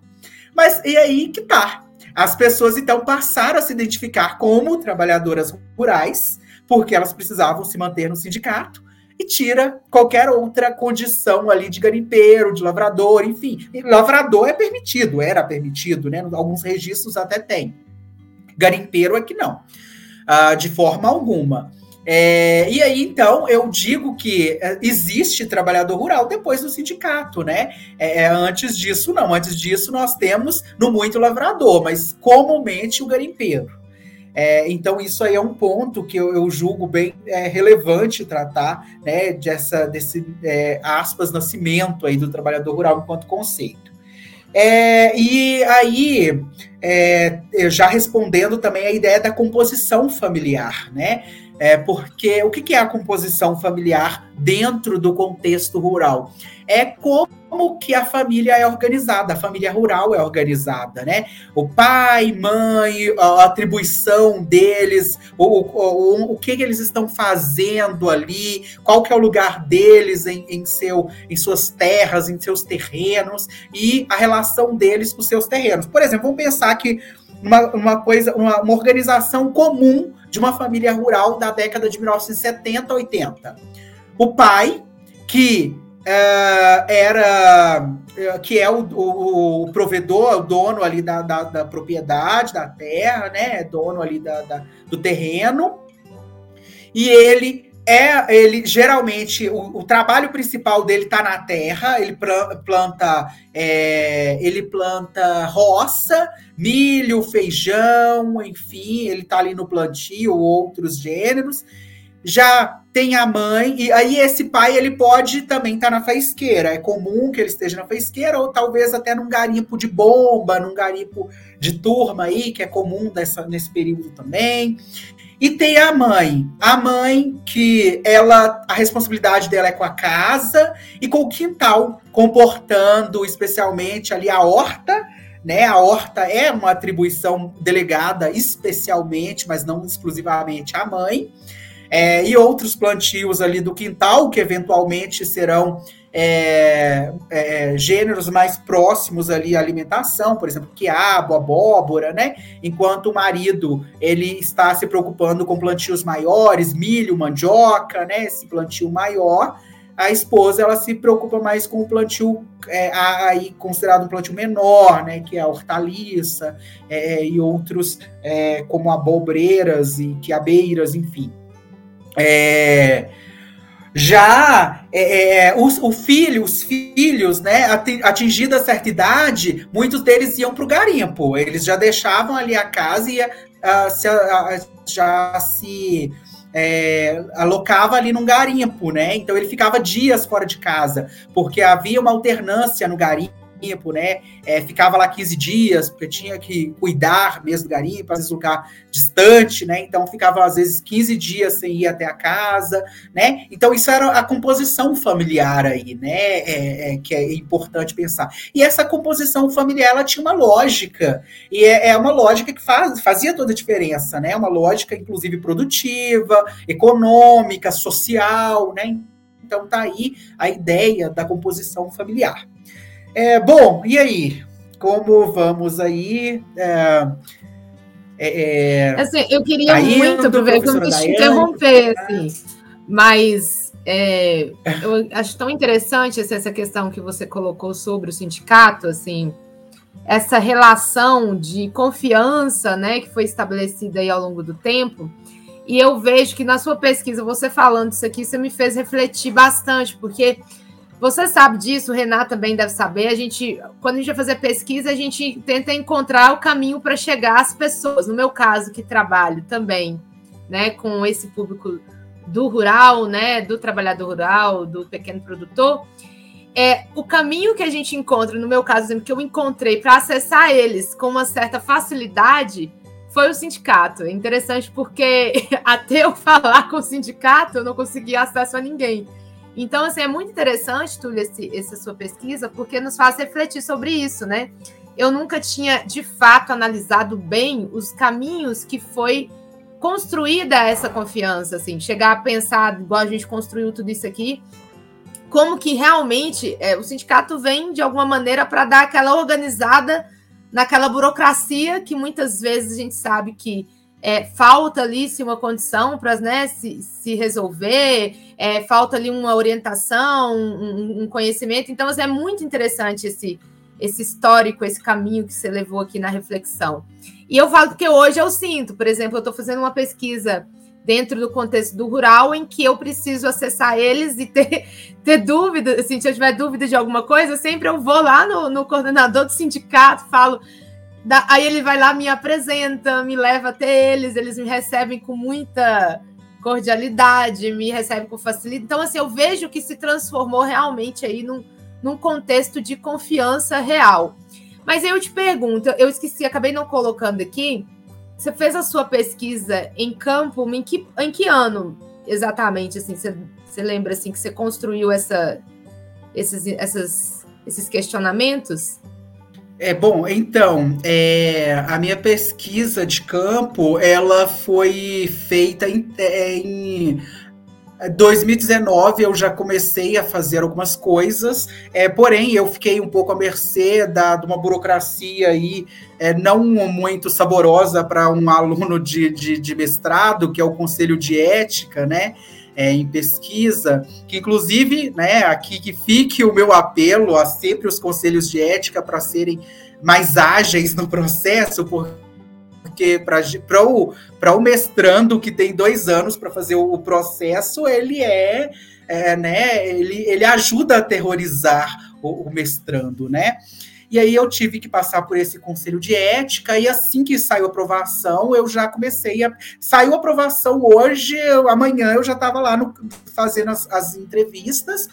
Eu fiz é, no, nos finais aí do, do, do 2019 e em 2020 também.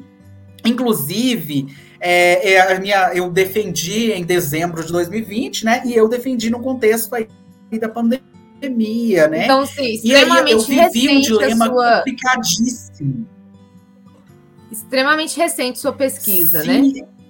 E aí eu pergunto, desse sim, período para agora, você você tem assim algum, alguma posição, porque querendo ou não, a gente viveu aí contexto político, né, diferenciado você tem alguma, assim, alguma perspectiva em relação ao caminho e o, e o, o papel que o sindicato hoje representa para os trabalhadores rurais? Assim, você enxerga uma ruptura, você enxerga um fortalecimento, você acredita que isso se mantém? Tem alguma algum problema identificado com relação a essa questão toda construída aí ao longo do tempo? Você sente que o, ainda o, sindicato tem uma grande representatividade, um grande papel para a população rural? Então, é, isso é ótimo, é, inclusive no processo de finalização do livro, né?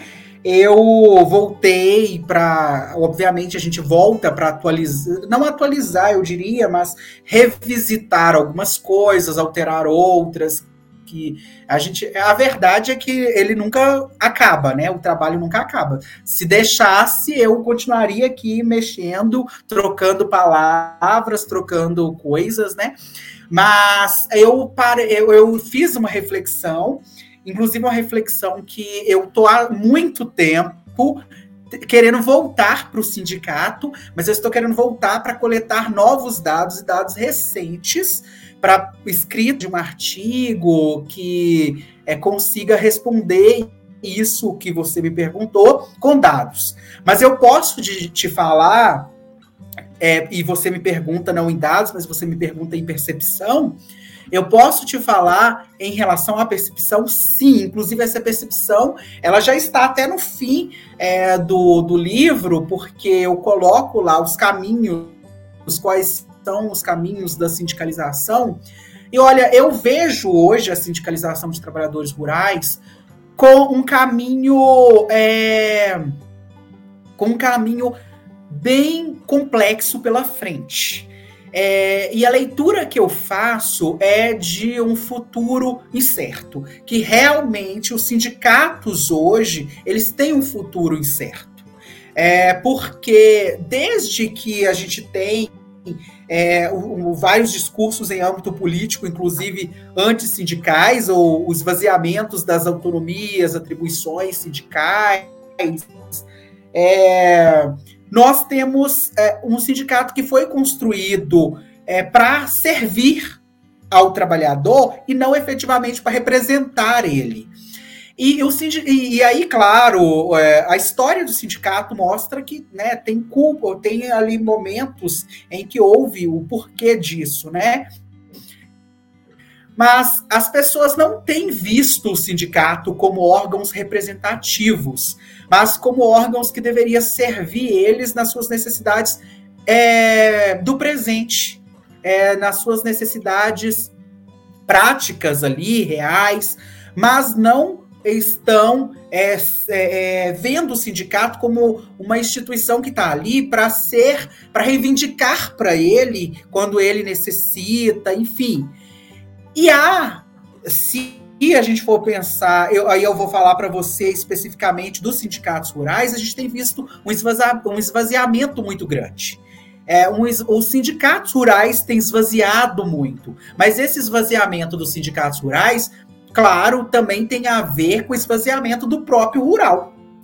É, porque nós temos hoje um rural que é o seguinte: ele está perdendo uma população, ele está perdendo a população e ele está ganhando uma população também. Mas ele está perdendo a população de trabalhadores, daquelas pessoas que estão ali na terra, que estão ali ficando na terra, para ganhar uma população que está ali a passeio, ou então que, que já aposentaram no, na cidade vão para o rural, e é uma população que não vai para o sindicato. Dificilmente elas vão para o sindicato. E o próprio sindicato, ele não está sendo, é, não está se sustentando enquanto uma instituição que precisa inovar, que bus precisa buscar mais diálogo, mais aliança com os trabalhadores, com os, os seus associados.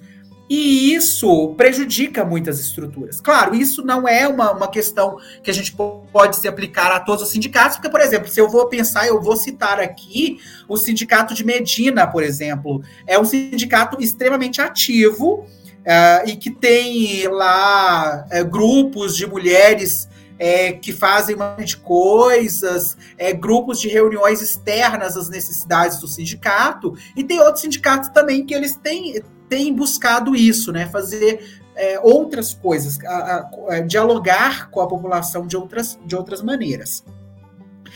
E o sindicato precisa disso, porque do contrário, ele realmente é, ele está fadado a um fracasso futuro e perigoso também, né? É, e, e pra, o sindicato, para se, se, justificar, ele precisa estar presente na vida dos sindicalizados.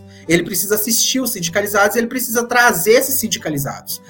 Mas ele precisa demonstrar sua importância frente aos sindicalizados para que eles fiquem, para que eles tragam novas pessoas. E isso tem acontecido muito pouco. O, e muito pouco. Isso é, é, visível, né? E isso talvez não vá ser visível para as pessoas que não que não estudam o sindicalismo ou que não, te, não têm contato com o sindicalismo, mas ele precisa, ele tem, né, que é, é, ele, ele tem que fazer isso, né? Ele tem que, que buscar é, por parcerias, ele tem que buscar por diálogos, ele, ele tem que trazer os sindicalizados para manter é um ciclo de sustentabilidade também, né? E não fazer isso é, faz com que ele possa é, né, não, não se sustentar é, no futuro. Então, é, professora Daiane, é preocupante. O futuro do sindicato, ao, ao, na minha leitura, de muitos, sindicato não de todos, é preocupante é, devido a tudo isso, né? Devido a esse, novo cenário que tem se apresentado por rural também. Mas, enfim, não é só sindicalização, é, várias outras coisas são preocupantes para o nosso rural, né? É, sobretudo em, em termos de trabalhadores rurais.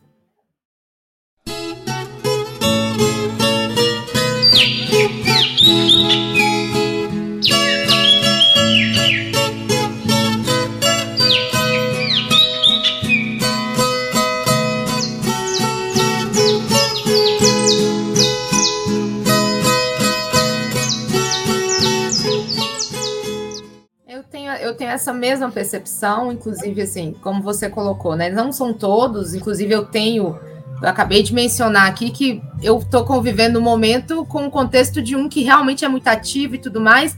Só que a gente tem outros, né? Outras perspectivas de outros que acontecem que você vê que percebe bem esse. Eu não, eu assim, como você mesmo colocou, uma percepção, talvez com o seu campo você conseguirá ter essa resposta, mas assim, é algo a se pensar e se preocupar, porque é, é, é de grande importância e, e, assim tem um papel muito importante né, no papel do no caso no cenário né, da população rural. Então de fato é, onde que está o problema né? É, nas, na, nos quem está à frente na gestão a questão do é uma questão política é uma questão é, de interesses é uma questão realmente de falta da proatividade no, no trazer esses, essa população, né, para pertencer. Então, assim, é, são muitas perguntas que, que, óbvio, a gente não vai conseguir ter uma resposta sem dados, né, de, de uma análise mais ampla e de gran, um grande estudo de caso, né, assim, ou, ou ao mesmo tempo de vários campos, mas realmente é, não é a primeira vez, você está comentando pela sua percepção de pesquisa, com outros conhecidos que também estudam rural, a gente sempre percebe ali um, um, uma chamada para essa reflexão, né? Mas sim, muito interessante, Túlio. Assim, eu acho que o Renato também é, tem a mesma percepção que eu. Sua pesquisa ela traz é, uma grande, ela tem um grande significado para Diamantina e região. É, inclusive aqui, né, a gente está tendo, em nome do Parajás, eu e Renan aqui, né, que fomos, é, estamos aqui à frente representando o Parajás, agradecemos inclusive a oportunidade. É um prazer poder lançar seu livro aqui nesse momento, né, porque é meio que é um lançamento que a gente está fazendo aqui. É, convidamos as pessoas que estão online, aqueles que estarão aí ouvindo esse podcast a qualquer tempo, que venham conhecer essa obra, essa obra riquíssima. Inclusive, para eu falo assim, a gente, enquanto é, mineiro, no caso aqui, do Vale do Jequitinhonha ou Norte de Minas, seja região né, próxima, eu acho que cada um desses estudos eles nos ajudam a agregar ainda mais valor à área do rural, inclusive também à sua interdisciplinaridade, né, que a gente vê que, que se tem. É, eu vi que as colegas queria dar uma boa noite para todo mundo que está aí, inclusive a Nilma, a Gleice, a Ana Paula, Paulinha, a Edith, a Maria Tereza, a Paula, que estão aí acompanhando, né? Todo mundo aqui, em algum momento da sua fala, se estiver acompanhando o podcast agora ou se ouvir lá na frente, vai identificar um pouco da realidade aí que já vivenciou aqui em Diamantina e a representatividade que, que esse livro, que, essa, que esse tema seu tem para a cidade, para o município e para a região como um todo. Então, assim, a gente aproveita que essa oportunidade para fazer esse lançamento. E te agradeço muito, porque você me fez refletir também como alguém que está dentro da área de desenvolvimento rural e, e, pode estar pensando sobre, né? Assim, tem, tem um valor muito grande. Então, assim, é, essa reflexão que eu te coloquei aqui, que você inclusive faz muito bem, né, lá no seu livro, e eu sei que vai virar um futuro trabalho aí também com a sua perspectiva, é, esse ponto que eu coloquei aqui, eu acho que é uma grande chave de pergunta e nos leva a refletir sobre essa questão específica e sobre outras questões no país de uma forma ampla, né, quando se trata é, dessa questão do rural. Então, eu queria muito te agradecer e pedir que você agora pudesse aproveitar, talvez aqui. Eu, eu fiz, a gente fez um, um complexo de perguntas para te fazer, só que você foi ao longo da sua fala respondendo muita, muitas delas, né, Renato? Já está aqui muito, muito explícita suas respostas em vários sentidos. Talvez, se você quiser comentar mais alguma coisa, fique à vontade para suas considerações finais. Mas queria, em nome do Parajás, em meu nome também, em nome do, de todo mundo que está provavelmente acompanhando, que vai acompanhar, agradecer a oportunidade de estar aqui nesse momento, né, fazendo esse lançamento. E aí, antes de você passar para você a palavra para as considerações finais, eu passo para o Renan também, né, para que ele possa fazer as considerações dele, tá bom? Não, no meu caso é só agradecer também. Foi uma verdadeira aula, aprendi demais. Eu li a boa parte do livro, né, para me preparar aqui para o episódio. Daiane e eu lemos, é, esboçamos algumas perguntas, né. É, muitas delas foram respondidas por você, então por isso que a gente também, para não ficar repetitivo, né, a gente não, não, fez, mas a gente conseguiu fazer algumas perguntas aqui, outras elas foram respondidas aí ao longo do programa. Mas nós lemos o livro, agora ouvindo você falar, eu, eu aprendi com o livro, com a leitura do livro, e agora estou aprendendo, né, ainda mais sobre o rural aqui, sobre terra, trabalhadores e sindicatos, sindicalismo rural, né, aqui com a sua fala. Então, para mim foi uma verdadeira aula, só tenho que agradecer mesmo. Tenho certeza que todos que estão ouvindo, que ouvirão também aí, é, seja aqui no YouTube ou no Spotify, no Amazon Music, no Google Podcasts ou na qualquer outra plataforma que for ouvir, eu tenho certeza que eles também vão concordar comigo e que vão gostar bastante aqui do, do episódio, porque com certeza aprenderam demais, tal como eu e a Daiane também. Foi muito bom. Parabéns aí pelo trabalho, pela pesquisa, né, pelo, pela fala aqui hoje, foi muito bom. Espero que você volte também em outros episódios, vamos combinar outros temas aí para a gente poder bater um papo aqui em outras oportunidades. Bom, eu aqui agradeço o espaço é, e como eu falei no início, é sempre um grande prazer é, falar da minha pesquisa. Há pessoas que saem do mestrado é, tomando birra da pesquisa, é, dos estudos, é muito comum isso, né? Eu, eu vi muitos já. Já eu é, saí do mestrado amando mais ainda a minha temática, é verdade. Assim, é, eu realmente gosto muito é, do, do que eu estudei, enfim. É, então eu, eu, eu fico assim muito feliz com esses espaços para falar da pesquisa, para falar dos estudos, né, desses estudos, né? E agradeço muito ao Instituto Parajás, ao é, você, Daiane, é, Renan, pelo espaço concedido, pela oportunidade, pelo convite, né? é, fico aí muito feliz, inclusive por divulgar aí a, a, o meu livro. E também quero deixar aqui um agradecimento à professora Gleice, Nilma, professora Nilma Moraes, né? É, inclusive a professora Gleice aqui estava relembrando, eu estou vendo aqui os comentários, é, falando a respeito, é, relembrando né, da mineradora tijucana. É, é, temos aí é, também Nilma, que, né, falando aí uh, também do, do da pesquisa, né, dos tempos, relembrando, e que bom, isso é muito importante. É, e estou revivendo a minha infância, era muito difícil para nossos pais, de fato. Inclusive, é, professora Nilma, realmente é uma, é uma, uma, uma, uma descrição é bastante comum, né, dos tempos difíceis, das, da vida difícil, né, é, temos aí também é, a Ana Paula Maia, a Edith Maia, Maria Tereza, é, Paula Renata. É, então agradeço muito aí por estarem é, presentes, né? E para mim é, é, muito importante. E é isso, espero ter contribuído e novamente agradeço muito o espaço. É, e, e sim, é, professor Renan, espero voltar aí em outro momento. É, para mim foi engrandecedor. Muito obrigado mesmo. Nós que agradecemos, Túlio. Queremos agradecer a todos que est estão presentes e os que estarão ouvindo aí no decorrer do, do tempo, né, lá nas nossas plataformas. Gostaríamos de pedir que visitem, né, o site do Instituto Parajás, a revista acadêmica, a revista Parajás.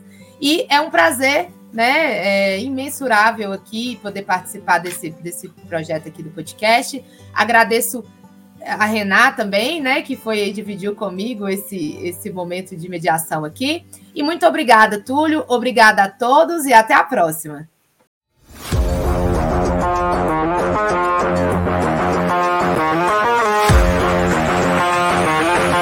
Bora já.